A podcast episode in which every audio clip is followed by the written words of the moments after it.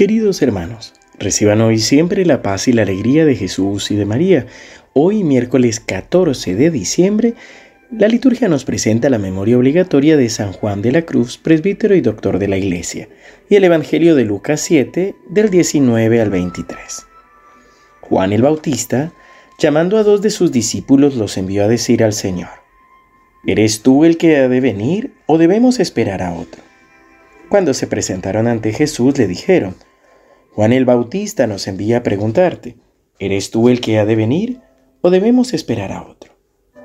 En esa ocasión, Jesús sanó mucha gente de sus enfermedades, de sus dolencias y de los malos espíritus, y devolvió la vista a muchos ciegos. Entonces respondió a los enviados, Vayan a contar a Juan lo que han visto y oído.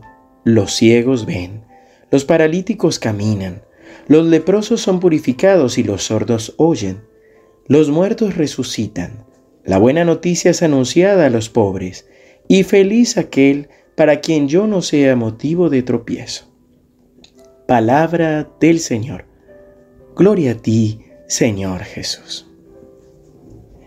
En este tiempo de adviento y de espera del nacimiento del Señor, se nos vuelve a recordar que Dios mismo sale a nuestro encuentro y que cada día tiene distintos signos a través de los cuales nos llama, nos invita a estar con Él, a seguirlo, a darnos cuenta que está a nuestro lado, incluso en medio de las dificultades de la vida o incluso a pesar de aquellas cosas que no suceden y que tal vez no nos gustan o no llegamos a entender.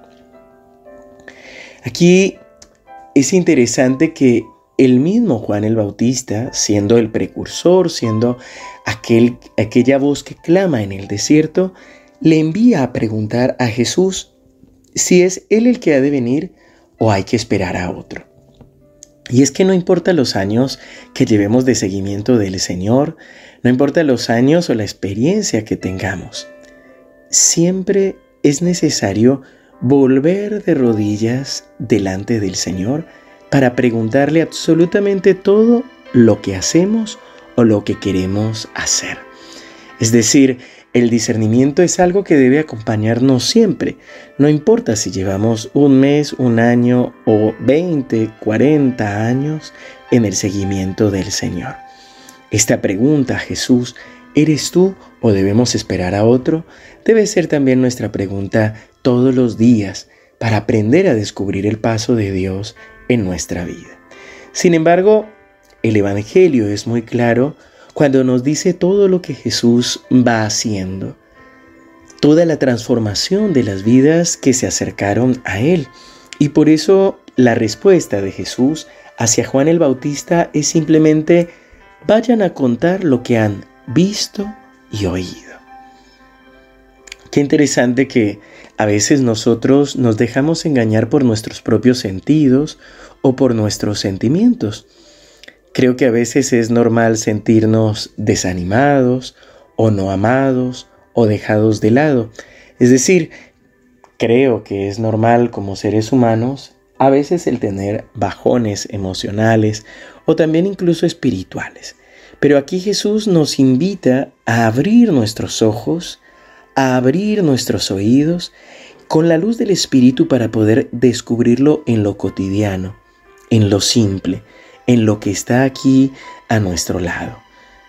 Los ciegos ven, los sordos oyen, los paralíticos caminan, los leprosos son purificados, los muertos resucitan, la buena noticia es anunciada a los pobres.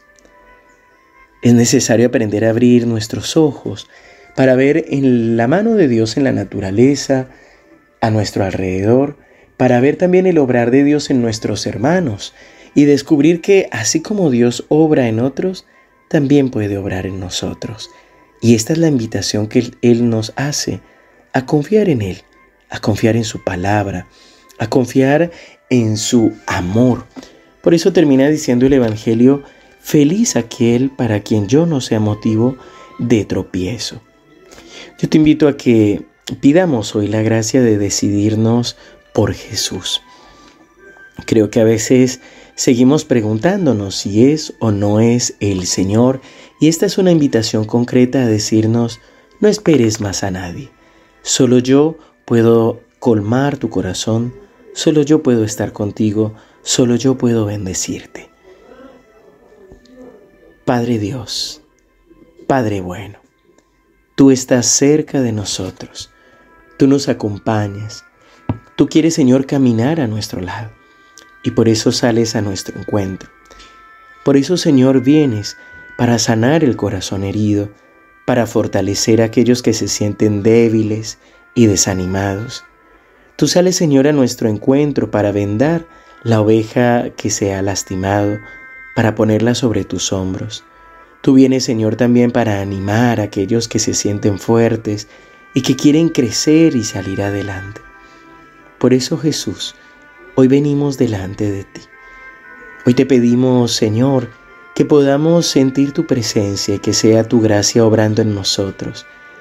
Ven y toca nuestro pensamiento, ven y toca nuestros ojos, nuestros oídos, para poder descubrirte a nuestro lado. Ven y toca nuestro corazón, Señor, y fortalece nuestra voluntad para poder seguir adelante, para poder crecer, para poder, Señor, caminar en ti y solamente confiados en ti.